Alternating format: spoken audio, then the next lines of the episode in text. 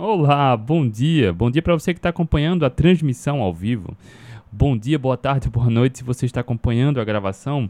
Agora são 8 e 6 da manhã, hoje 22 de maio de 2023. Estou iniciando mais uma consultoria da semana. Com sono, mas estou aqui. Vamos lá. Um, eu me chamo André Burgos. Se você caiu de paraquedas aqui, seja muito bem-vindo, seja muito bem-vinda. Para você que está no Instagram, aproveita para curtir aqui e acompanhar nosso trabalho. Para você que está no YouTube, segue, assina aí nosso canal. Para você que está no podcast, seja muito bem-vindo, seja muito bem-vinda. Ione, bom dia de Portugal. Michela, bom dia. Luciana, bom dia. Mariana, bom dia. Sinara, bom dia. Toma, tá chegando. Vivi, Isabelle, bom dia. Vão chegando aí. Um, eu recebi umas perguntas ontem bem interessantes e eu acho que eu nunca falei com, com alguns detalhes sobre algum desses temas, que foi um insight para consultoria de hoje, que é sobre gordura, a gordura da dieta. Deixa eu trazer aqui. Cadê? Aqui. Deixa eu trazer aqui. Luciana, bom dia. Cadê? Olha aí. Qual o papel da gordura e como ela pode ser benéfica? É, é curioso, né? É curioso porque a, a gente ouve o tempo todo para evitar gordura, consumir substâncias a light, diet, né? A laticínios, light, baixo em gordura, comer, evitar a gordura da carne, evitar isso, evitar aquilo, porque engorda, porque adoece, causa AVC, infarto. Mas o curioso é que isso vai na contramão de como a espécie humana evoluiu. Percebe? E a espécie humana vem fazendo isso, seguindo essas recomendações há décadas, há 40, 50 anos lá dos anos 70 para os anos início dos anos 80 e o mundo cada vez mais gordo e doente e morrendo mais. Por mais que a medicina esteja muito avançada, mas uh, o desastre está acontecendo. Ricardo, bom dia. Juliano, está no YouTube? Bom dia.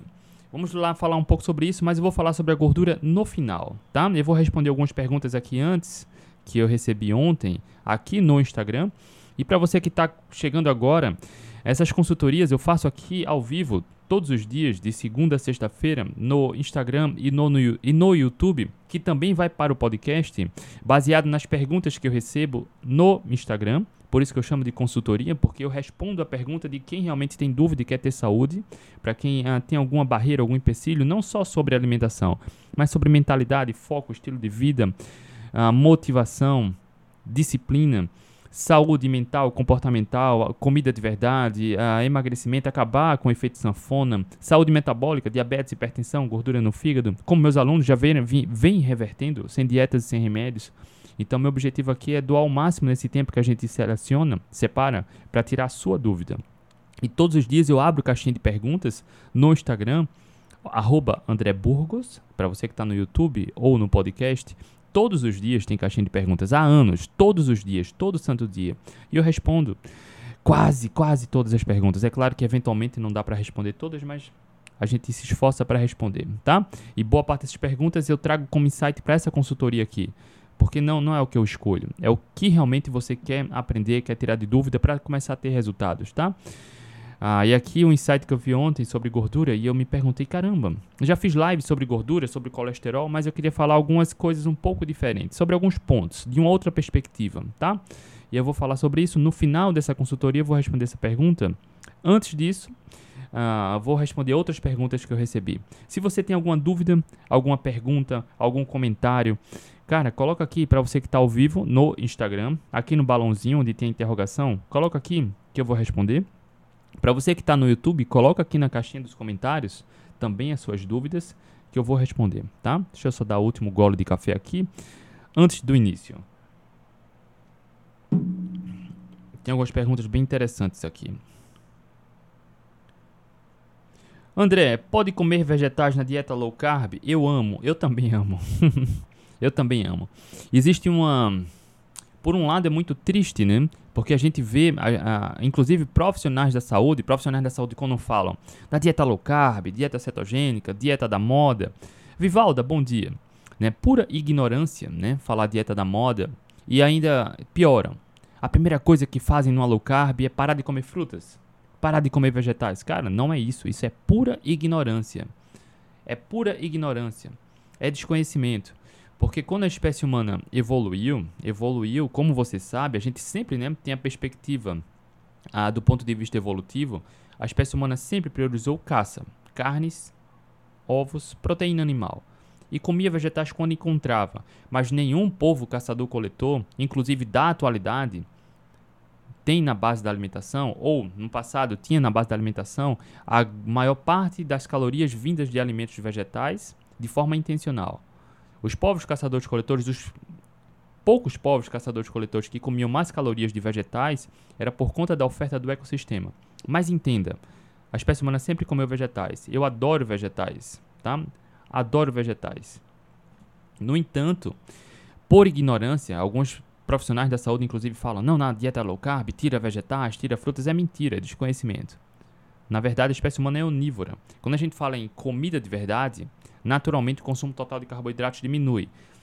Mas André, diminui, diminui. Porque quando você vê o estilo alimentar hoje de um a, a, da dieta moderna do Ocidente, a, a base da alimentação, a pirâmide alimentar recomenda o quê? Farinha, massa, biscoito, cereal, pão. Cara, tá na base. Biscoito foi um certo exagero, não tá na recomendação nutricional. Mas é pão, cereal, farinha. Cara, tá na base da pirâmide alimentar. Esse é só carboidrato. As diretrizes nutricionais recomendam comer mais de 50 a 60% das calorias vindas de carboidratos, algo que a espécie humana nunca fez e que nós não precisamos comer carboidrato. Entenda. E aí a premissa da low carb, Franzói, bom dia. A premissa da low carb é limpar a alimentação, comer mais comida de verdade, comer da forma mais semelhante de como a espécie humana evoluiu comendo, tá? Isso inclui vegetais, sim, plenamente. Mas entenda que as pessoas adoecem, engordam, piora a glicemia, a pressão, transtornos compulsivos comportamentais, pioram autoimune por conta de uma dieta equilibrada. Entenda, entre aspas, equilibrada, porque o conceito de equilíbrio aplicado na dieta hoje é sobre comer de tudo um pouco. Ora, comer de tudo um pouco é sedutor e pode até parecer que faz sentido, mas cara, comer de tudo um pouco é comer aquilo que alimenta, o que é ótimo, mas é aquilo que é inflamatório, é substância comestível, não é alimento.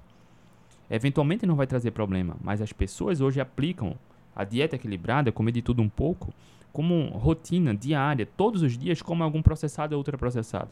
Todos os dias, numa quantidade alta.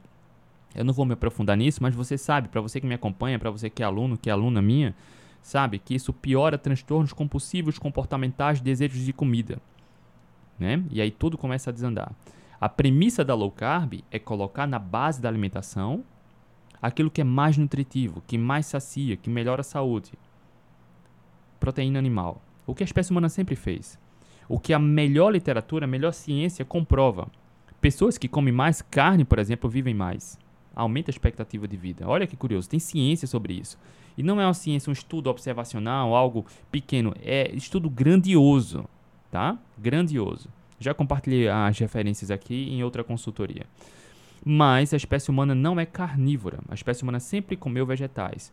No entanto, é preciso entender que por uma dieta equilibrada, comer de tudo um pouco, comer substâncias inflamatórias que pioram transtornos comportamentais, ansiedade, compulsão, que piora a fome, piora a saciedade, inclusive, acho que foi ontem, fiz uma postagem, né? Como aumentar a saciedade e diminuir a fome. Bem detalhado lá os passos. Né? Então, quando você come isso, tudo desanda. Tudo desanda. Tudo desanda. Base da alimentação, comer comida de verdade. Então, quando você tem uma dieta equilibrada, as coisas começam a piorar. E aí, para quem tem uma parada complicada, glicemia descompensada, a pressão muito alta, gordura no fígado, transtorno comportamental, talvez até alguns, alguns vegetais precise evitar, precise tomar cuidado. Já falei, Tati, bom dia. Franzói, uso vegetais para com poder comer mais gordura. A forma, e eu quero chegar nesse ponto, a forma como a gente seleciona os vegetais, a quantidade e qual vegetal, vai depender da saúde do indivíduo. Porque você, nós humanos, engordamos e adoecemos, do ponto de vista fisiológico e metabólico, por uma dieta equilibrada. Porque o indivíduo tem na base da alimentação, come regularmente, substâncias processadas inflamatórias que pioram transtornos comportamentais. Piora a inflamação, aumenta a fome, piora desejos de comida, pensamentos em comida, nunca está saciado, sempre quer comer mais e começa a condicionar isso, a comilança, a conforto emocional. Ah, estou muito estressado, vou comer. Ah, eu estou com medo, vou comer. Ah, estou muito ansioso, vou comer. Não só isso, né, do ponto de vista negativo, mas estou muito feliz, vamos comemorar, vai comer. Vamos celebrar, vai comer. É aniversário de alguém, vai comer. Percebe? Então a gente começa a condicionar muito isso sobre comilança. E a maioria das vezes não é sobre comer comida de verdade, né? Se o indivíduo tivesse ansioso, com medo, frustrado, frustrada e quisesse comer algo, cara, se escolhesse um, um ovo mexido, um omelete, uma carne, tá? Deixa eu só silenciar aqui. Seria até melhor, mas naturalmente, quando alguém vai compensar a alimentação, um, um, uma condição emocional na alimentação, naturalmente o indivíduo vai escolher um processado e outro processado. Porque açúcar, farinha, e tudo em combinação, né? Açúcar, farinha, algo que é muito doce, muito carboidrato, gorduras, com, em combinação, isso a, ah, promove uma, uma produção aumentada de hormônios que estão associados a bem-estar e prazer. A gestão emocional aliada a uma dieta equilibrada é perigoso, tá? Então, pode comer vegetais na low carb? Claro que pode. A espécie humana sempre comeu. Sempre comeu mais a base proteína animal. Base proteína animal, tá? Dependendo da saúde, não só a saúde metabólica, mas a saúde comportamental, talvez até alguns vegetais precisem tomar cuidado com a seleção e a quantidade. Já dei, alguns exemplos aqui. Né? Para quem tem transtorno compulsivo, não consegue controlar, procure um profissional. Trocar o açúcar por algo adoçado com um adoçante seguro Cara, é ótimo, é melhor que o açúcar. Mas se você troca apenas para estar tá comendo o tempo todo, cara, cuidado. O problema é o comportamento. Se você troca a bolacha por banana apenas para melhorar a qualidade, mas para continuar comendo até passar mal, cara, a troca em si, a qualidade é muito melhor uma banana do que qualquer bolacha. Mas se você só troca para continuar comendo até passar mal, cara, o problema é o comportamento. Né? Franzói, muito obrigado pelo selo, Franzói. A questão é o comportamento. E aí é preciso trabalhar isso gestão emocional, com qualidade da alimentação. Muitas vezes o indivíduo consegue melhorar isso, consegue, precisa sair da zona de conforto. E a gente ensina esse passo a passo, né? Lá no protagonista tem as aulas, mas aqui também já dei várias dicas como fazer isso. Mas algumas pessoas precisam de um, de um acompanhamento, de uma equipe multidisciplinar. E aí, se você não consegue, procura ajuda. Mas entenda que a espécie humana sempre comeu proteína animal na base e vegetais quando encontrava na estação em menor quantidade, mas sempre comeu tá? Vegetais fazem parte. Por uma dieta equilibrada, o indivíduo adoece, aí até alguns vegetais precisam tomar cuidado com o consumo. Por exemplo, de dependendo da situação, do contexto, talvez evitar frutas mais doces durante um período de tempo, evitar ah, vegetais com muito amido, mais carboidratos, como raízes, por exemplo, durante um certo período de tempo, o problema não é comer raiz. Por exemplo, não é comer batata doce, batata inglesa e banana, tá? Isso não engorda e adoece. Ninguém. Em, em, em, linhas gerais, ninguém engorda do S por conta disso. Mas por conta de uma dieta equilibrada, o indivíduo piora a questão comportamental, e aí até esses alimentos que são, eu vou chamar de uh, menos nutritivos, tá? Porque tem muito mais carboidrato. Carboidrato a gente não precisa comer. A, a gente consome tudo que. Ó, fabrica tudo que precisa. Mas por ser menos, ter menor densidade de nutrientes, talvez precise priorizar alimentos com maior densidade nutricional, que naturalmente vai ter menos carboidrato, que consequentemente vai ter menos, ah, vai evitar, não vai proporcionar picos de açúcar no, na no sangue, né? não vai aumentar a produção de insulina, não vai piorar a saúde ah, hormonal, de certo ponto de vista, não vai dar mais fome, vai controlar a saciedade, entende? Então, é, é, a seleção dos vegetais ao longo do tempo vai depender muito da saúde metabólica e comportamental do indivíduo. Mas, em qualquer momento, é plenamente possível consumir vegetais e frutas, independente do seu objetivo. Selecionar os vegetais vai precisar estar diretamente ligado à saúde metabólica e comportamental e aos objetivos, claro. Tá? Para quem tem boa saúde metabólica, por exemplo, tem, não tem sobrepeso ou tem um leve sobrepeso, bem pouco, se exercita regularmente, dorme bem, cara, não tem por que restringir nenhum vegetal. Em linhas gerais, não tem. Tá mais colocando na base da alimentação proteína animal e, em segundo momento, os vegetais da sua preferência. Estilo de vida é muito mais importante do que a quantidade do que se come, do que temer vegetais, tá? Estilo de vida vai influenciar muito. Ah, André, mas e os antinutrientes de vegetais? Cara, o estilo de vida é 90%. Se você evita processados, evita ultraprocessados, se exercita regularmente, dorme bem, bebe água adequada, a base da alimentação é proteína animal, cara, não é o antinutriente do vegetal, em linhas gerais, que vai ser o problema. Algumas pessoas vão ser mais sensíveis, pessoas com autoimunes, por exemplo, e aí é preciso ter um cuidado, mas em linhas gerais, não se preocupa com isso, tá? A gente vê um, um, medo desenfreado muitas vezes do indivíduo. Ah, eu não como vegetais por causa do antinutriente, dos antinutrientes. Calma, calma lá, tá? Calma lá. Não é bem assim, não precisa demonizar, tá? E aí cada indivíduo vai reagir de uma maneira diferente. O estilo de vida é muito mais importante, a forma como você relaciona suas emoções com a alimentação, se pratica atividade física de novo, se controla, tem um bom manejo do estresse, se dorme bem, se bebe água regularmente, tá? É muito mais importante evitar comida de mentira e priorizar comida de verdade, tá bom? Vamos passando aqui. André, como o jejum ajuda na saúde cerebral. Olha que bacana. É bacana. De um lado, né? De um lado, as pessoas têm medo do jejum porque muitos desses profissionais da saúde que não continuam estudando falam besteira sobre jejum. Não, porque o cérebro precisa de glicose e aí a gente precisa comer carboidrato. Cara, jovem padawan, pensa comigo. A espécie humana sempre comeu comida da natureza, né? O homem começou a comer mais carboidratos a partir do advento da agricultura. Começou a produzir seu alimento. Antes comia bem pouco carboidrato, fazia jejuns de forma forçada, porque nossos ancestrais eram nômades, viviam de caça e coleta. Era muito comum passar dias, semanas sem comer nada, com saúde. Afinal de contas, durante milhões de anos a nossa genética evoluiu assim. Aqueles que não não sobreviveram a essa condição, a genética não foi passada adiante. Percebe? Porque minha genética, ela é passada, a sua genética, até três gerações à frente. Três. Ou seja, para você agora que tem um filho, uma filha, as suas características genéticas, até o momento da concepção, a característica genética do pai da mãe que gerou o feto, o feto a, teve o carimbo genético do pai e da mãe, essa característica genética vai ser passada até três gerações à frente. Não é à toa que um pai obeso com a mãe obesa aumentam drasticamente as chances de ter um filho obeso. Percebe? Característica genética, estilo de vida. Aqueles que não, no passado, que não sobreviveram a, hipoteticamente, um estilo com bem pouco carboidrato ou com jejuns forçados, cara, a genética ficou para trás. Entende? Nossa genética está plenamente adaptada. Não é à toa que já falei aqui, né? De jejuns de mais de um ano, que está no Guinness Book, com acompanhamento médico, jejuns de meses, de semanas, longas semanas. Então, a nossa, nossa genética se adaptou a essa condição absorvendo benefícios. Não é à toa que tem prêmio Nobel sobre jejum, sobre a, a, a combate à inflamação, renovação celular, melhora da saúde cognitiva, o que está aqui né, na pergunta. Como o jejum ajuda na saúde cerebral? Porque, de um lado, o cérebro precisa de glicose para funcionar. Claro, precisa.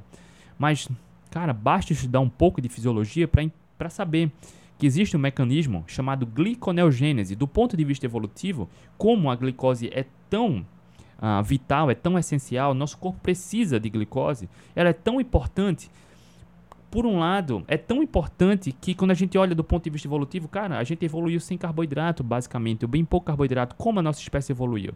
Porque existe um mecanismo chamado de gliconeogênese, um mecanismo natural. O nosso corpo fabrica toda a glicose que os órgãos e tecidos precisam. Até mais. Mesmo que não haja carboidrato na dieta. Gliconeogênese, natural. É absolutamente natural. Até 75% da energia do cérebro podem vir de corpos cetônicos. 75%. Os outros 25%, aí quase tudo, pode vir, ou virá nesse caso, da gliconeogênese. O fígado produz toda a glicose que precisa. Toda ela. Absolutamente toda. Tá? Toda.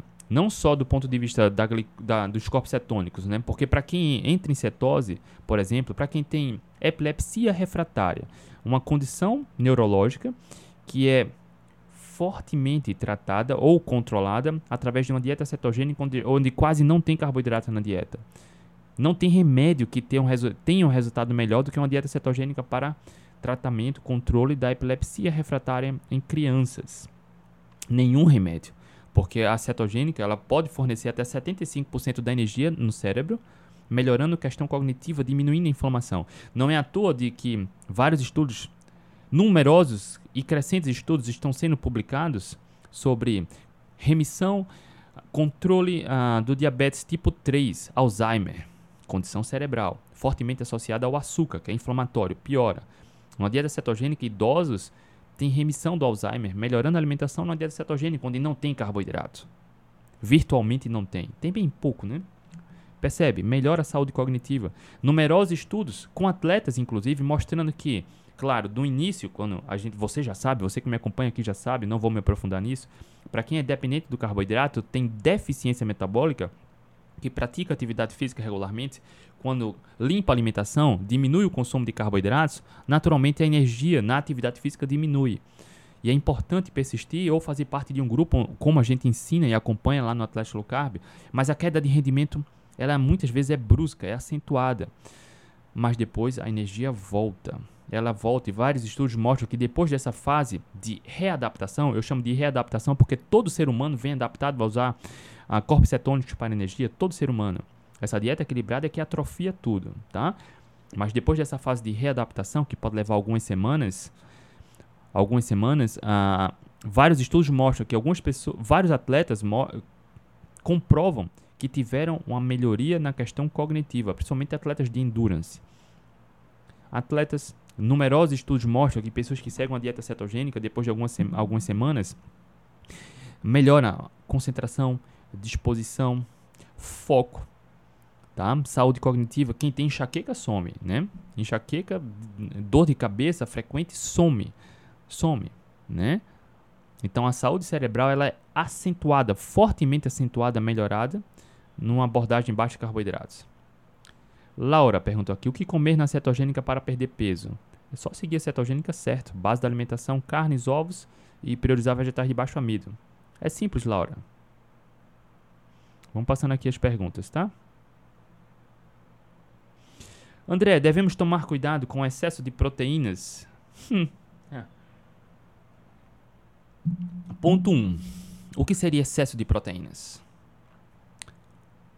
A gente já pincelou aqui, né, que no ponto de vista evolutivo a espécie humana sempre priorizou o consumo de caça, proteína animal, sempre priorizou. Sempre priorizou. Sem efeitos deletérios, a saúde renal, saúde hepática, sem efeitos deletérios, sempre priorizou. O que seria excesso? Quando você come carnes e ovos, é praticamente impossível comer numa quantidade tão alta que ofereça algum risco. Impossível. Não tem estudos que mostrem isso. Não tem estudos. Alguns profissionais da saúde ficam, ah, como posso falar, intrigados com isso, né? E eu vou falar já já sobre isso. Não tem nenhum estudo controlar, controlado que mostre uma relação causal. Comer proteína e problema renal. Não tem.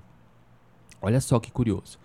Por uma dieta equilibrada, para quem come de tudo um pouco, ao passar do tempo pode ter vários problemas. Você já sabe disso. Um desses problemas é alguma doença renal.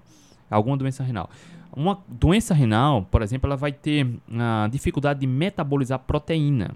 Mas uma dieta equilibrada ela é rica em carboidratos, açúcares e farinhas e gorduras vegetais. Uma dieta equilibrada é rica nisso, tá? Uma dieta equilibrada é rica nisso. Carboidratos refinados, açúcares, né, farinhas e óleos vegetais, óleo de soja, milho, margarina, essas coisas que não é alimento. Ao passar do tempo, o indivíduo pode ter doença renal. Doença renal, insuficiência renal, doença renal, alguma lesão renal vai ter dificuldade de metabolizar proteína. Nesse caso, o indivíduo precisa ter um controle no consumo de proteína. Por conta de uma dieta equilibrada ricas, rica em carboidratos e carboidratos ou gorduras refinadas, gorduras vegetais. A espécie humana sempre priorizou o consumo de caça, proteína animal, sem lesão renal. Povos caçadores-coletores da atualidade, idem, mesma coisa. Para quem já tem lesão renal, precisa tomar cuidado com o consumo de proteína. E tem estudos mostrando que pessoas com lesão renal tiveram melhora da saúde renal fazendo uma abordagem baseada em comida de verdade, como eu ensino aqui, como eu mostro aqui, evitando processados e ultraprocessados, evitando óleos vegetais, comendo a quantidade adequada de proteína, melhora da saúde renal. Tem estudos com fisiculturistas, se eu não me engano, que passaram dois anos comendo mais de 5 gramas de proteína por quilo de peso. Cara, eu desafio qualquer pessoa aqui a comer 5 gramas de proteína por quilo de peso através da comida de verdade. É bizarro isso. É muita proteína. Resumo, resultado. Não ofereceu nenhum risco isso. Nenhum risco. Inclusive, é tão difícil comer 5 gramas de proteína por quilo de peso através de comida de verdade que eles precisaram suplementar. Precisaram beber proteína. Porque através da comida, é, cara, é difícil. É difícil, tá? Não tiveram nenhum problema renal. Então, quando o indivíduo pergunta, devemos tomar cuidado com o excesso de proteína? Não. Primeiro, é, através da comida de verdade, é impossível, praticamente impossível comer muita proteína a ponto de oferecer algum risco. Entenda, comida de verdade, carnes e ovos são as melhores e mais completas fontes de proteína. Segundo, excesso de proteína, cara. Não tem estudos que mostrem que nenhum estudo que sugira, ah, comer essa quantidade de proteína vai oferecer sobrecarga renal. Não tem, tá? Não tem. As pessoas pioram a saúde renal, sobrecarga renal por uma dieta equilibrada, ao passar tempo, de anos, de décadas, tá? Vamos passando aqui. Cadê as perguntas? Aqui. André, como escolher os melhores carboidratos? Simples. E para você que está aqui, é importante saber disso. A gente fala muito sobre low carb, sobre low carb, sobre cetogênica. O leigo, em linhas gerais, a maioria das pessoas acaba entendendo, não, eu preciso diminuir carboidratos, diminuir carboidratos. O foco primário não é esse. O foco primário não é esse. Olha só, para você que come uma dieta equilibrada, que come regularmente pão, macarrão, bolacha, lasanha, biscoito recheado, sorvete, tudo isso, cara, é riquíssimo em calorias vazias, em açúcares e açúcares ou gorduras ou massas, massa farinha branca, ou tudo isso junto, tá? E aí a quantidade de carboidratos é muito grande e ao mesmo tempo que a quantidade de nutrientes é muito pequena. Quando você troca essa comida de mentira por comida de verdade, priorizando carnes, ovos, frutas e vegetais, inevitavelmente o total de carboidratos que você que segue uma dieta equilibrada consome regularmente, o total de carboidratos diminui. O foco primário não é na quantidade de carboidratos, é na qualidade da alimentação. E alguém me perguntou aqui, André, como emagrecer na cetogênica? Me desculpa, eu não, não lembro o nome aqui. É só melhorar a qualidade da alimentação. Não precisa nem ser cetogênica. Não precisa nem ser cetogênica, é só melhorar a qualidade da alimentação. E sim, ela perguntou de novo: pode comer à vontade? Entenda, à vontade, comer quando tiver fome até saciar. Sim, é assim. Não precisa contar calorias, fazer dieta. Entenda, fazer dieta, quando você come de tudo um pouco, você precisa fazer dieta. E tem uma revisão na literatura de estudos publicados de 1939 a 99, são 60 anos de estudos com dietas, focando em calorias, essa que as diretrizes recomendam hoje, mostrando que 85% das pessoas que fazem isso, comem de tudo um pouco, focando, focando em calorias, não conseguem emagrecer até um ano, porque sente fome, tem que comer o tempo todo. Quando você Tânia, bom dia. Quando você melhora a qualidade da alimentação, comendo quando tem fome até saciar, esquece o conceito de dieta, porque coloca na base da alimentação comida, nutriente. Então não tem que estar tá selecionando contando calorias. Quando você come até a saciedade, o emagrecimento acontece de forma inevitável. A não ser o indivíduo já tenha alguma doença metabólica, como resistência à leptina, tá? Aí é uma, um outro cenário. É um outro cenário, é uma outra questão, mas se não tiver resistência à leptina ou outra condição que é boa parte desenvolvida por conta de uma dieta equilibrada, é inevitável emagrecer. Reginaldo, bom dia, tá? Então, quando você entende isso, André, quais como escolher os melhores carboidratos? Simples, carboidratos estão em vegetais. Pronto. Quando você come alface, você come carboidrato. Quando você come brócolis, você come carboidrato. Até um ovo, olha só o, o, o, carboidrato está de forma abundante em vegetal, mas até um ovo vai ter ali meio grama de carboidrato, tá? Então não é para demonizar carboidratos, é para selecionar a qualidade da alimentação. Naturalmente, quando você melhora a qualidade, você come mais nutrientes, vitaminas e minerais vitais, essenciais, naturalmente o total de carboidratos diminui, tá? Então, ficou claro, né? André, como selecionar os melhores carboidratos? Carboidratos bons estão em comida de verdade. Evite comida de mentira, o que é processado e ultraprocessado. Ponto. Agora, quando você melhora a alimentação, naturalmente o total de carboidratos diminui. Um indivíduo que come uma dieta equilibrada vai comer 300, 400, 500, 600 gramas de, de açúcar, né, de carboidrato. Quando você melhora a alimentação, naturalmente isso vai cair para 150, 100, 120, 20, 30. E aí, é, ó, de 20 a 150 de comida de verdade, ainda isso pode ser low carb, tá? Mas escolher comer 20 ou 150 vai depender da saúde metabólica, saúde comportamental, da relação com a alimentação, se precisa estar em cetose ou não, se quer Uh, precisa reverter uma doença metabólica ou não, se tem transtorno comportamental ou não, tá? E aí uh, selecionar essa quantidade vai depender dos objetivos, né, da sua relação com a alimentação, tá? Mas uh, quer acertar, quer aumentar as chances em 95% de escolher uma fonte de carboidrato, escolha aquela que não é processada, que não precisa de rótulo, que você não precisa olhar a lista de ingredientes, porque quando você compra um brócolis, você sabe que tem nutrientes. André, eu não gosto de brócolis, tá, cara? Compra uma couve, cenoura, beterraba. É simples, pepino, sabe? Qualquer vegetal. Vai ter carboidrato, vai ter ou mais frutose ou menos frutose, ou mais amido ou menos amido, tá? Mas quando você escolhe um vegetal, não tem bruxaria, não tem cilada. Tá bom? Deixa eu passar aqui.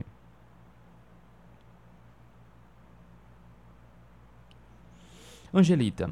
André, requeijão e creme de leite são bruxarias? Há versões melhores? Olha só, boa pergunta. Já falei muito aqui, Angelita, sobre lácteos. Podem fazer parte? Pode. Priorize os integrais, evite os processados. O requeijão é um queijo processado. A gente evitaria ou consumiria de forma bem eventual, tá? Bem eventual. Muitos, muitos requeijões por aí vai ter adição de amido. É só olhar a lista de ingredientes. É o que eu falo todos os dias aqui. A gente deve desenvolver essa proatividade de olhar a lista de ingredientes. Se tiver amido, maltodextrina, ah, enfim, outras bruxarias, foge. Açúcar ou algum disfarce do açúcar. Creme de leite. Creme de leite, em linhas gerais, não é nenhum problema, tá? Existe um. Cara, tem, um, tem uma galera que acaba. Não, priorize o queijo de leite. Ou creme de leite, desculpe, o fresco, evito de caixinha. Eu concordo.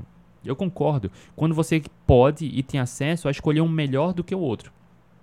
Mas qualquer creme de leite vai ser melhor, por exemplo, do que uma margarina. Nem se compara. A margarina não era nem para ser vendida como substância alimentícia, tá? Qualquer creme de leite é melhor do que qualquer gordura vegetal. Qualquer creme de leite, seja o de caixinha ou seja o, o fresco, sabe? Ou, ou se você conseguir fazer em casa. Entende? O bom não pode ser inimigo do ótimo. Não pode, de forma nenhuma. Entende? Mas se você tem acesso, é igual ao, ao bacon, tá? Bacon. Cara, no bacon, no supermercado, vai ter bacon que, se você olhar a lista de ingredientes, você vai ver açúcar ou maltodextrina.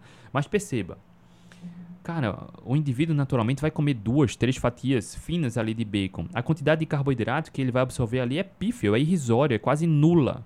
Tá? Mas se você tem acesso a um produtor artesanal de bacon que não vai colocar a bruxaria, cara, e pode comprar, é um pouco mais caro e você pode ter acesso, priorize. É isso que a gente fala, sabe? Presunto, linguiça, bacon, salame. Se você tem acesso a um produtor artesanal, priorize ele. É um pouco mais caro, mas a qualidade é melhor. Mas de forma eventual, você cons consome bacon, salame, presunto, eventual, não deve ser a base. Não vai trazer absolutamente nenhum risco, tá?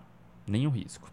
E aí, de novo, eu te provoco a ter essa proatividade para olhar os ingredientes. Ah, André, mas eu não conheço. Eu tô aqui ensinando todo dia. Todos os dias eu tô aqui ensinando. Já falei sobre disfarces do açúcar. E percebe, se você vai comprar uma substância alimentícia, você não olha a lista de ingredientes, porque eu não conheço, cara, então você vai ter um resultado provavelmente desagradável ao passar do tempo. Por isso lá eu chamo o meu programa de protagonista, inclusive tem aulas lá onde eu falo, cara, são, acho que são dezenas de disfarces do açúcar, né? Tem uma aula onde eu falo sobre os disfarces do açúcar. Porque afinal de contas, no, programa protagonista, meu objetivo é justamente passar todo o passo a passo para os alunos acabarem com essa dificuldade, para controlarem os resultados que querem para a vida, para a saúde. Por isso a gente dá as mentorias, dá o suporte, a gente ensina todo passo a passo, não só do ponto de vista da alimentação, mas do trabalho de autoconhecimento e gestão emocional. Por isso a gente faz isso. Inclusive amanhã tem mentoria. Vamos passar aqui as perguntas. Lu, bom dia. Conheci tua página essa semana, estou gostando muito. Você faz acompanhamento com quem faz cirurgia bariátrica? Lu, não, não tenho contato com quem faz bariátrica, eu não sei qual é o seu, seu objetivo, Lu. E obrigado pelo feedback. Aqui na minha bio do Instagram, Lu, tem a página do programa protagonista, onde eu tenho alunos e alunas que fizeram bariátrica e mesmo assim voltaram a ganhar peso, entraram no protagonista. Lá no programa protagonista eu dou mentorias semanais durante um ano. A gente acompanha toda semana por vídeo chamado os alunos. Esses alunos que fizeram bariátrica voltaram a ter um controle fácil do peso, voltaram ao peso ideal. Porque 70% das pessoas que fazem bariátrica voltam a ganhar peso, né? reganha peso. Porque não é sobre a quantidade do que se come, é sobre a qualidade do que se come.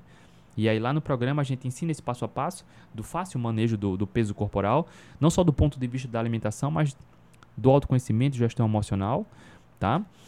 E lá na página do programa Protagonista, inclusive, tem um botão do WhatsApp que vem direto para mim. Para quem tiver dúvidas sobre o programa, você pode me chamar lá que eu tiro sua dúvida aqui sobre o programa, tá bom? Isso, Bibi. Nata também é uma excelente opção. Inclusive, eu tenho nata aqui em casa, tá? tem o nata. É uma excelente opção em muitos ingredientes. Ele pode ser substituído pelo creme de leite, né? Pelo creme de leite. Deixa eu ver aqui se tem mais algo. Franzói, usar vegetais como complemento, é isso? Sim, cara. Sim, perfeito. Né? A base da alimentação, proteína animal. Ah, o vegetal não só sobre complemento, mas ajuda né, a variar a alimentação, a dar uma outra textura. Né? Dá para variar demais. Dá para variar demais. Deixa eu passar aqui. Aqui, cadê? Sobre a gordura. Qual é o papel da gordura e como ela pode ser benéfica? Eu separei uns pontos aqui, cara, hoje. Por isso que eu atrasei 5 minutos aqui pro início da live. Sobre gordura. Olha só. Seja muito bem-vinda, tá, Lu? Venha, seja muito bem-vinda. Vamos lá. Uh, gorduras. Para você que me acompanha aqui sabe, para você que me acompanha, inclusive, há mais tempo, eu fiz uma aula bem mais densa sobre colesterol e gordura. E eu mostrei aqui 12, se eu não me engano, 12 estudos mostrando o risco de tentar baixar colesterol, de tanto pela dietética como pela, pela por remédio. Vários riscos e a ciência não suporta isso, a focar no colesterol para baixar. Mas essa pergunta me deu um outro insight sobre falar mais sobre gordura. Inclusive nessa live que eu fiz há, acho que deve fazer alguns meses, eu coloquei as referências científicas lá, tá? Tá no Instagram. Tá no Instagram. Ainda tá no Instagram. Mas a pergunta foi: ah, qual o papel da gordura e como ela pode ser benéfica? Para você que me acompanha aqui há mais tempo já sabe. A espécie humana sempre priorizou o consumo da carne, caça, a base da alimentação, e esses povos que priorizavam carne de caça também priorizavam as carnes mais gordas. Muitos povos caçadores-coletores, olha que curioso, pegavam as carnes magras, descartavam, doava para cães. Muitos desses povos davam a carne mais gorda para, as, para os caçadores, aqueles que iam para a linha de frente, para os lutadores, enfim, para aqueles mais fortes, porque a carne com a gordura natural é sinônimo de saúde e energia. Quando a gente separa os três macronutrientes, né, carboidratos, proteínas e gorduras, carboidrato, proteína e gordura. Gordura a gente precisa comer, nosso corpo não fabrica de forma endógena. O corpo não fabrica, né, a gordura. Ah, não existe, é, né, é... enfim, a gente precisa comer gordura e eu vou explicar já alguns pontos. Proteína, a gente precisa comer proteína para ter saúde também. Carboidrato não. Falei há pouco aqui. Nosso corpo já fabrica toda a glicose que a gente precisa. Cérebro e outros órgãos e tecidos. Nosso corpo fabrica tudo. Gliconeogênese. Mesmo que não haja carboidrato na dieta, ninguém vai. Não existe deficiência de carboidrato. Não existe insuficiência de carboidrato, entende? E aí a alimentação vai influenciar diretamente transtornos comportamentais. Então, para quem tem vontade de doce, está com fome de uma massa, de um biscoito, é por conta de uma dependência emocional e fisiológica da má alimentação, de uma dieta equilibrada. Mas quando você tira, se hipoteticamente você reduzisse o consumo de carboidratos a zero, não ia ter nenhum problema. Não é à toa que existem vários estudos de meses de jejum, de mais de um ano de jejum, mostrando que o indivíduo teve saúde plena, melhorou a saúde metabólica, tá? Porque excesso de gordura é energia. Para você que tem excesso de gordura, cara, você tem excesso de energia. Mas, olha só, alguns pontos sobre por que a gente deve comer gordura. Porque ela é benéfica. Né? Porque a espécie humana sempre priorizou do ponto de vista genético, evolutivo. Ah, o corpo absorve benefícios de uma dieta baseada em comida de verdade, comendo proteína, comendo gordura e vegetais de baixo amido e frutas com pouca frutose. Né? Obtém benefícios. Mas do ponto de vista da gordura, eu trouxe outros pontos aqui que vão te ajudar a selecionar isso. Tá? A gordura, assim como a proteína, aumenta a saciedade. Acho que foi ontem, né? Ou foi ah, no sábado, eu fiz uma postagem sobre como aumentar a saciedade e diminuir essa fome constante. E aí um dos pontos é comer a gordura natural dos alimentos, comer gorduras saudáveis, a gordura da carne, sabe, fruta como abacate, nozes são fontes de gordura, ah, o azeite, né? Porque é só espremer a azeitona que sai o azeite também é uma boa fonte de gordura. A manteiga é uma boa fonte de gordura. A gordura animal, como a nata, creme de leite. Só que aí vem outro ponto. Olha só, eu falo aqui direto sobre comer de forma mais natural. A nata, ela vem, existe um processo que o homem aplica para uh, ah, produzir a nata, apesar que ela vem do leite. Assim como o queijo. Logo, ele, entre aspas, né, a, a gente não ordenha queijo a gente não ordenha nata. Percebe onde eu quero chegar? Priorizar o alimento mais natural. Numerosos estudos mostram que pessoas que consomem duas a três porções de queijos por dia têm, um fácil, uh, têm mais fácil emagrecimento também com comida de verdade, numa abordagem low carb, melhora a saúde metabólica comendo queijos. Entenda, o queijo não é o problema, tá? Mas o consumo excessivo de queijo, de nata e creme de leite pode bloquear o emagrecimento. Consumo excessivo, consumo excessivo, tá? Quando a gente foge daquilo que é mais natural. Então, na base da alimentação, carnes, ovos, vegetais de baixo amido, frutas com pouca frutose. Consumir regularmente queijos numa quantidade normal, moderada, segundo a ciência, duas a três porções de queijo por dia, ok. Eventualmente, um, usar um creme de leite, uma nata para fazer um molho de uma carne, tá ok. Mas cuidado com o consumo excessivo da gordura, tá? Essa gordura é muito fácil de ser consumida. Como é fácil de ser consumida, a gordura ela tem 9 gramas de calorias por, uh, por gramatura. O carboidrato tem 4 e a, e a proteína tem 4. Então, cuidado com o consumo. Receitinhas low carb tem gordura demais. Muitas delas, né? Nata, creme de leite. É fácil comer gordura demais através de receitinhas, enriquecendo a dieta. E aí pode bloquear o emagrecimento ou pode até promover o ganho de peso, tá? Mas a gordura aumenta a saciedade. Quando você não evita a gordura, come a carne com a gordura natural, come frutas como um abacate. Eventualmente, pode enriquecer uma salada com oleaginosas, está aumentando a gordura. Colocar um fio de azeite, ovos mexidos na manteiga ou no azeite, cara, está aumentando um pouco a gordura de forma natural ali, sem, sem suplementar. Isso aumenta a saciedade, tá? Ah, e naturalmente, quando você aumenta a gordura numa abordagem low carb cetogênica, olha só, principalmente cetogênica, né? Porque quando a gente diminui o carboidrato da dieta, a gente precisa aumentar gordura. Por que precisa aumentar a gordura, André? Olha só, carboidrato e gordura são fontes de energia. Só que carboidrato a gente não precisa comer, a gordura a gente precisa comer. A gente precisa. Nosso corpo não fabrica os, amino, ah, os ácidos graxos. A gente precisa comer a gente precisa, precisa vir da dieta.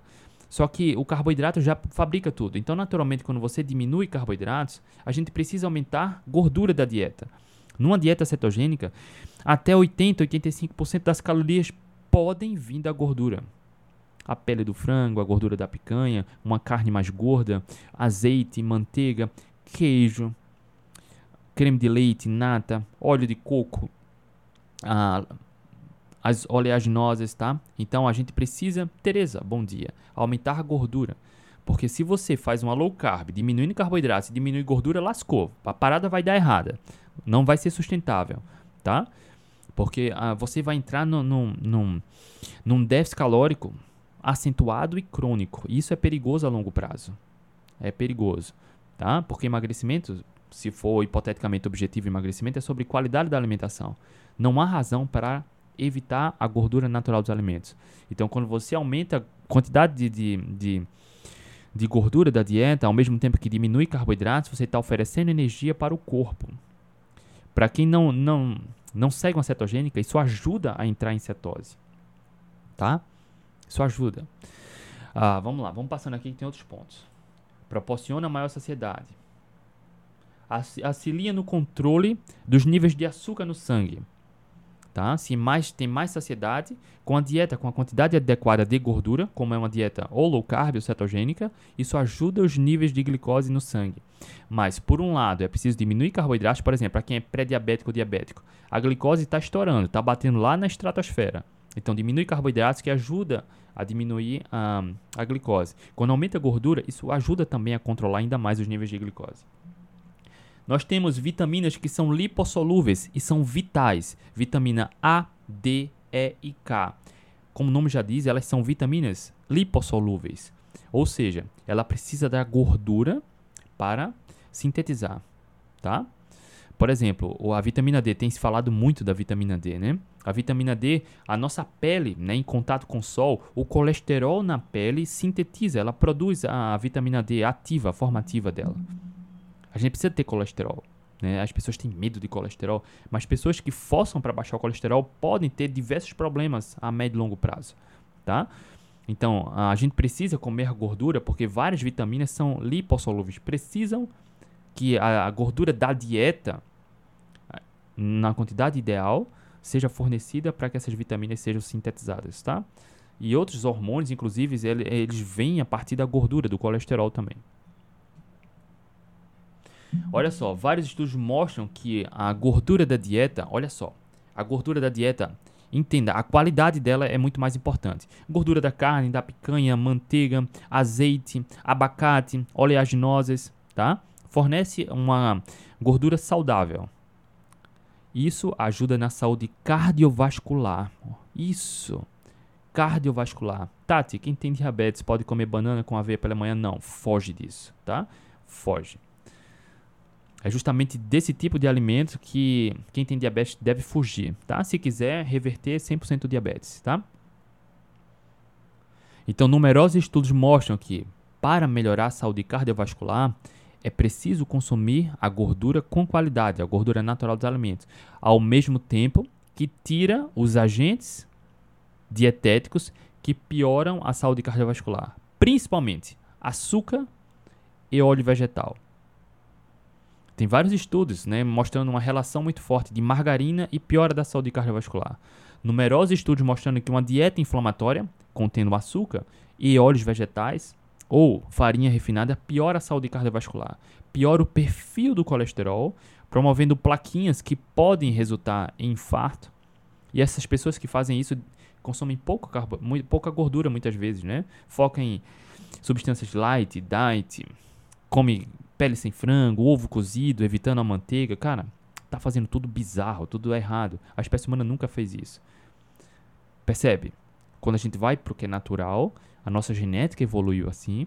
Nossa genética absorve benefícios através, através desses milhares de anos, desse estilo de vida, comendo alimentos de origem animal, sem evitar, muitas vezes priorizando as carnes mais gordas, vegetais de baixa amida e frutas com pouca frutose.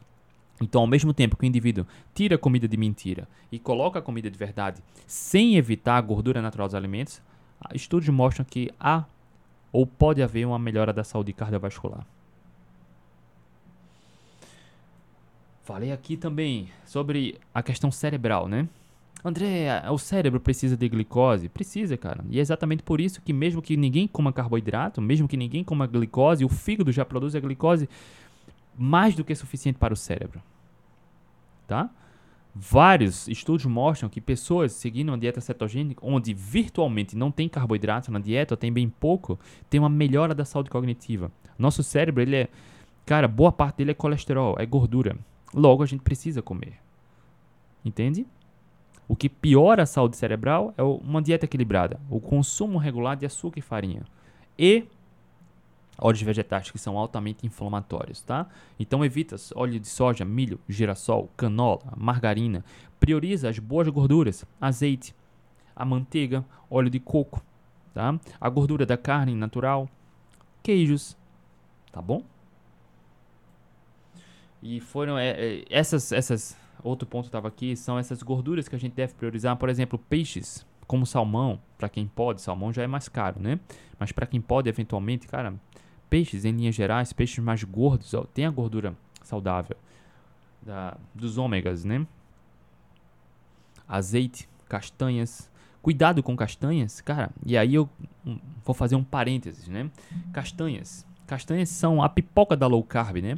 Porque o indivíduo que faz a pipoca tradicional com milho, cara, basta comer um punhadinho de pipoca que vai comer meio quilo de pipoca, porque é delicioso, a crocância, o sabor, o salgadinho, né? E castanhas, cuidado, porque é muito fácil comer muita castanha. Muito fácil. Não é porque é low carb, não é porque não é processado e ultraprocessado que tá ok comer até passar mal, tá? Não é, não é por conta disso e opte por gorduras, gorduras saudáveis, como eu falei aqui agora, tá? Aqui acabou, aqui é, os pontos sobre a gordura.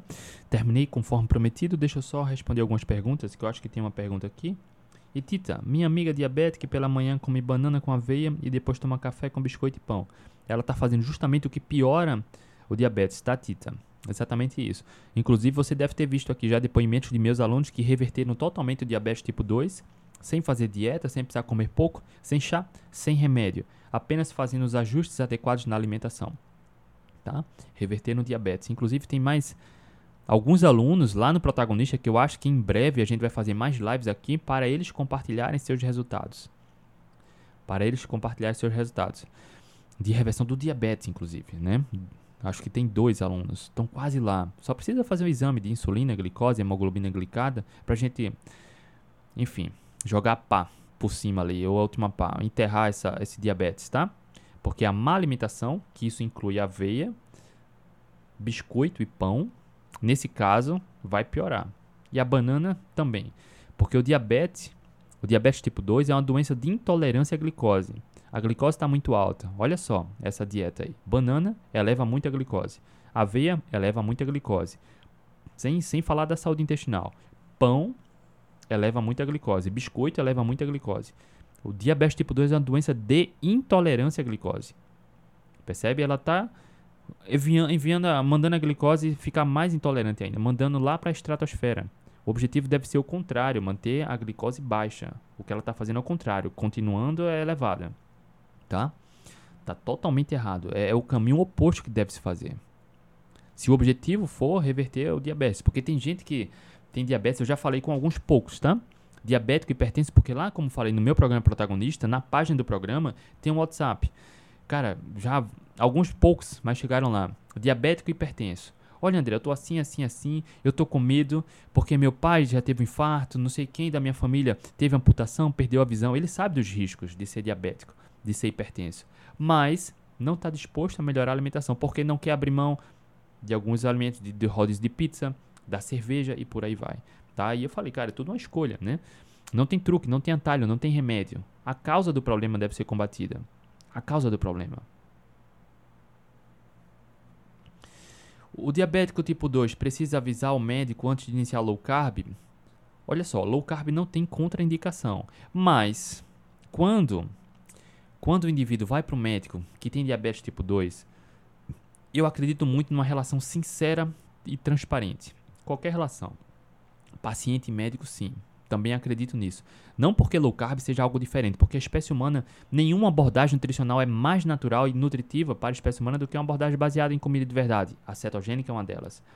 Mas a partir do momento que o indivíduo vai para um médico, seja um plano de saúde, seja SUS ou está pagando consulta completa mesmo, acredito muito nessa transparência. É uma relação de confiança, tá? E que seja um médico da sua confiança. Porque ah, tem, um, tem uma, um aluno lá no protagonista, inclusive, olha só. Cara, eu inclusive recomendei fortemente que ela trocasse, né, da, de, da endócrino, porque ela tava, ela tava, tinha glicose pipocando, mais de 200, tá? Isso é diabetes. Diabetes, cara, marcou acima de 120 e é diabético, né? A, tava pipocando. Ela tomava três remédios para controlar a glicemia, trocando, tomando insulina. Depois de um tempo lá no protagonista, a glicose estava batendo 100. Quase revertido, né? 100. A sua endócrina disse que ela estava com hipoglicemia. Cara, isso é bizarro, isso é mentira, isso é ignorância. Entende? Eu não sei se é, é, é, é desconhecimento mesmo, sabe? Ou se ela só quer cultivar o paciente ali, aquele dinheiro, percebe? Aquela consulta. E agora a glicose dela já estava batendo 90, 89, 95. E aí é essa também aluna que só falta um exame agora, eu acho que é em junho, ela volta lá na endócrina, vai fazer o exame para a gente constatar essa remissão do, do diabetes tipo 2. Ela já reduziu muito, muito. Dos três remédios que ela está tomando, eu acho só um desses que agora está tomando bem pouco. Tá? Bem pouco. E aí acredito muito, VS Vida Saudável BR, acredito muito que, como qualquer relação, deve haver transparência e confiança. Tá? Transparência e confiança. Não, não acho saudável um paciente fazer algo escondido do médico. Nem acho saudável o médico estar tá cultivando um paciente doente, tá? Não acho saudável. Porque é plenamente possível possível reverter o diabetes tipo 2 quando se trata a causa do problema. Não tem remédio que cure o diabetes tipo 2, que trate o diabetes tipo 2. Porque se continuar com uma alimentação como essa aqui, com aveia, biscoito e pão, cara, vai continuar cultivando o alimento. Inclusive, essa endócrino, ela recomendava insulina, mandava consumir, cara, tinha uma quantidade aí altíssima de carboidrato por dia por conta da insulina. Cara, era para cultivar o paciente, né? Nesse caso, porque ela está diminuindo a dependência da insulina, logo não vai precisar mais voltar na endócrina com tanta frequência, né? Porque ela tá, ela já reverteu aqui o, o a esteatose hepática não alcoólica, já reverteu, constatado por exame de imagem, de imagem reverteu o fígado zerado, sem dieta, sem remédio, seguindo lá nosso programa. E agora está um passo, só faltando um pouquinho para reverter o diabetes tipo 2, tratando a causa do problema.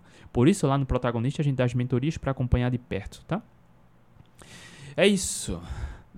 E aí eu não sei realmente se é maldade, mas a impressão que eu tenho de longe, sem conhecer os detalhes, é que, cara, troca, troca de médico, é melhor. Deixa eu ver se tem mais alguma pergunta para a gente encerrar. Juliano, pra... Juliano, platô. Tô low carb há anos. 100 quilos para 75. Hoje estou com 82. Não consigo baixar. Tá fazendo algo errado, Juliano. Precisa corrigir alguma coisa, tá? E lá no meu canal do YouTube, youtube.com/barra André Burgos, tem uma consultoria que a gente falou sobre platô no emagrecimento. Olha lá, tá? Tá, tá disponível lá no YouTube. Mas se você quiser participar, cara, venha para o protagonista, tá? Venha para o protagonista. Toda semana a gente tem esses encontros, inclusive amanhã. Para quem quer acabar com essa dificuldade, eu preciso entender como está sua alimentação, se está treinando, com qual frequência está tá se alimentando, o que está comendo, como está a qualidade do sono, se toma alguma medicação, como está seus níveis de estresse, tá? São vários pontos que a gente precisa olhar, tá? Porque tem muito, muita questão que muitas vezes passa despercebida, invisível mesmo, que trava o emagrecimento do indivíduo. É muito simples quebrar o platô de emagrecimento, mas eu preciso entender como tá um, ah, esses pontos na sua rotina, no seu cotidiano, tá bom? Inaristou. Oi, você percebe aumento da sudorese com jejum intermitente? Não. Inclusive, eu acho que eu compartilhei já aqui, né? Ontem eu fechei, fechei assim, eu completei já há cinco semanas, estou fazendo uma refeição por dia. Jejuns de 24 horas todos os dias. Há cinco semanas há mais de um mês. Eu tô entrando agora num mês e meio, né? Na sexta semana. E, cara, não percebo, tá? E olha que eu sinto muito calor. Aqui em Recife é quente, muito quente. E durante essas cinco semanas, em dois dias eu fiz jejuns de... Dois, dois dias não, em um período de uma semana eu fiz dois jejuns de 48 horas, tá? Só para deixar registrado aí que tá rolando isso aqui comigo. Os alunos do protagonista sabem. Há cinco semanas tenho feito jejuns de 24 horas todos os dias. E não percebo, tá comigo a sudorese. Pode ter relação com outra, outras questões. Pode estar relacionado ao clima, pode estar relacionado à adaptação, inclusive para quem não está acostumado ainda ou não tão acostumado com jejuns mais longos, ter essa sudorese. Mas eu acredito muito que não tenha uma relação com o jejum diretamente, uma relação muito forte, tá? É isso, acho que não tem mais perguntas. É isso, rapaziada. Segunda-feira, 22 de maio de 2023. Estamos fechando mais uma consultoria, essa primeira da semana, segunda-feira. Amanhã, terça-feira, a gente está de volta, alunos do protagonista. Amanhã eu mando e-mail, toda semana a gente sabe, né? Toda terça-feira eu mando e-mail para os alunos. Toda terça-feira a gente tem mentoria por vídeo chamada, converso com todos os alunos. Cara, faço questão de acompanhar de perto, realmente para quem quer ter saúde, ter esse acompanhamento, fazer parte das comunidades e para quem quiser saber mais sobre o protagonista e entrar nas mentorias no programa, na minha bio do Instagram tem um link, na descrição do vídeo aqui no YouTube vou colocar o link e no podcast também. Rapaziada, um beijo no coração, um excelente início de semana para todos. Tchau, tchau e até a próxima.